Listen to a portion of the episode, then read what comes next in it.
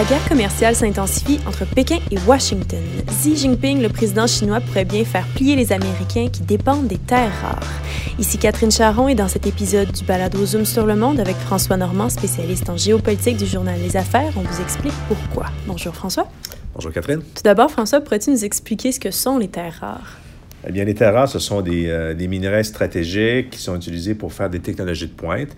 Donc, les terres rares regroupent 17 éléments, euh, dont, là, je donne des, noms euh, savants, le néodyme et le dysprosium. Donc, les terres rares, ça sert à construire ou à fabriquer des batteries rechargeables, des turbines d'éoliennes et d'autres applications qu'on retrouve dans les secteurs militaires, médical, scientifiques et aérospatial.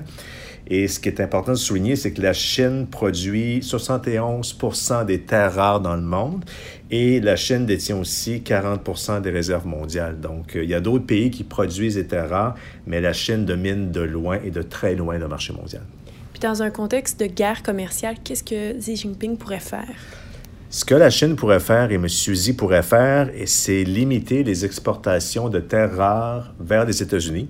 Les Américains en ont besoin pour toutes sortes d'industries, dont celle que je viens de te nommer.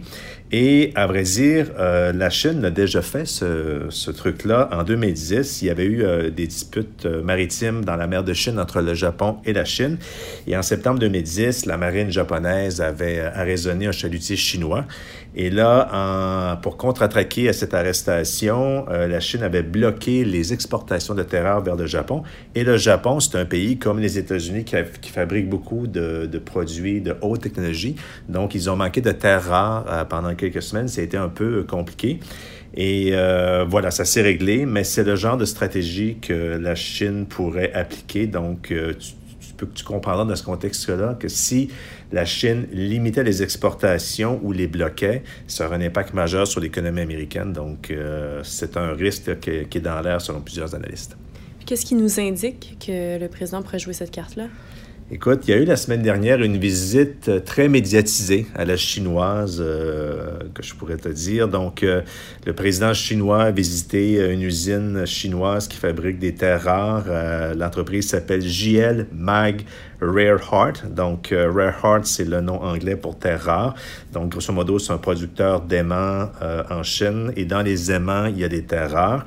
Et selon euh, le directeur d'Adamas Intelligence, qui est une firme américaine spécialisée dans les terres rares, en faisant cette visite-là qui été très médiatisée, euh, il y a eu des articles à travers le monde, le président chinois a envoyé un message très clair aux Américains. Et là, je te cite le patron d'Adamas Intelligence qui dit, j'ouvre les guillemets, cette visite indique que les Chinois savent non seulement que les terres rares sont importantes pour les industries américaines de haute technologie, mais aussi pour le secteur de la défense. Et le directeur de cette firme américaine là a dit cette chose-là lors d'une entrevue accordée au Financial Times de Londres.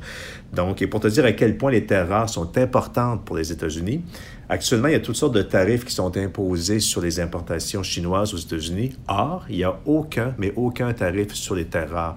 Donc, euh, les Américains ont tellement besoin de terres rares qu'ils ne peuvent pas se priver d'aucun approvisionnement, surtout celui de la Chine. Puis, n'y a-t-il pas de risque pour la Chine de bloquer ou même de limiter les exportations de terres rares aux États-Unis? Oui, effectivement, il y a un risque et la, banque RBC euh, l'explique bien dans une note qui a été publiée la semaine dernière. Euh, grosso modo, si euh, la Chine limite les, les, exportations de terres rares aux États-Unis, ça va inciter d'autres pays à produire davantage de terres rares, à développer une offre euh, supplémentaire, notamment pour alimenter le marché américain. Et ça, ça va faire en sorte que la Chine euh, risque de perdre sa mainmise sur le marché mondial.